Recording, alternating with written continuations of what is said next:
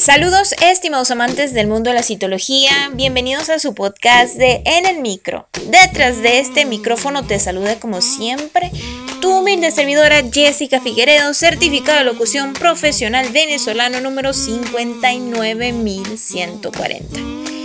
En esta emisión hablaremos sobre la toma de muestra en citología bucal estandarizada.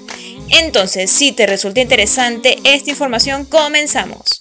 Bienvenidos a En el Micro, un podcast de Rush Training Center. Ahora, un momento de publicidad. Este mensaje llega a todos ustedes gracias a nuestro patrocinador Rush Training Center. A lo largo de tu vida, tú eres lo que aprendes, lo que compartes, lo que te esfuerzas, lo que sueñas lo que te apasiona, lo que te inspira. CITORASH TC es tu plataforma de educación a distancia, la marca de un citolover de corazón. Sigamos aprendiendo juntos. Como siempre, te recuerdo que este es el único podcast que el día de hoy se graba desde Venezuela y mañana se escucha en todos los laboratorios del planeta.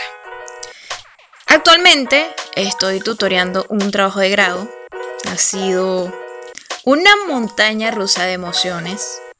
Actualmente se le hizo una modificación al trabajo de investigación. Mañana tiene la segunda corrección. Y en una de las correcciones, en la primera corrección en realidad, y la única que ha tenido hasta el momento, me di cuenta de algo. Una de las jurados me hablaba sobre la toma de muestra en citología bucal y ella la presentaba de una manera. Y yo solo me quedé en silencio pensando cómo plantear esto, cómo utilizarlo a mi favor. Y me di cuenta de algo. La toma de muestra en citología bucal no está estandarizada. Ustedes saben que dentro del mundo del laboratorio clínico existen procedimientos estandarizados por medio de un manual. La toma de muestra en citología bucal es libre no tiene todavía un manual de estandarización para toma de muestra en citología bucal. ¿Qué tal? ¿Y saben cómo yo tengo la respuesta de esto? Porque en mi curso de citología bucal yo le doy clases a patólogos orales a nivel de América Latina. En diferentes partes de América Latina y, y también he tenido estudiantes en España. Entonces, a todos ellos yo les he preguntado cómo es tu toma de muestra, porque me da curiosidad. Y yo recopilé esta información y la tengo en un manual dentro de mi curso. Yo no sabía que en este momento esto me iba a servir. Y por eso decidí grabar este podcast. Cada profesional orienta la toma de muestra de citología bucal en base a las necesidades en el momento que las requiera. Algunos realizan enjuague de boca, otros no, dependiendo de lo que busquen. Otros toman la muestra directamente de la lesión que se ve y otros como yo hacemos una toma de muestra, un barrido general, porque simplemente a nivel macroscópico no se ven lesiones en el paciente.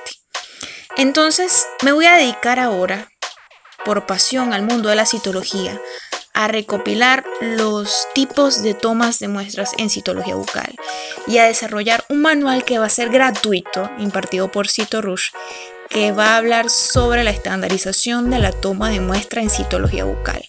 Vamos a hacer esto posible de la mano con muchos profesionales de América Latina.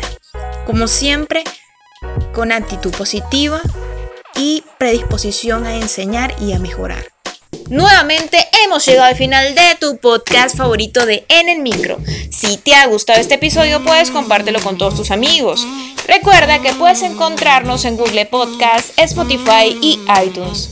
Nuestras redes sociales son TC, mi Instagram personal arroba LCDA Jessica y como siempre me despido diciéndote que para aprender citología debes amar la citología.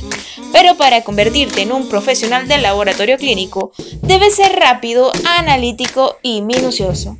Soy Jessica Figueredo, te deseo buena vibra y nos escuchamos en una próxima emisión.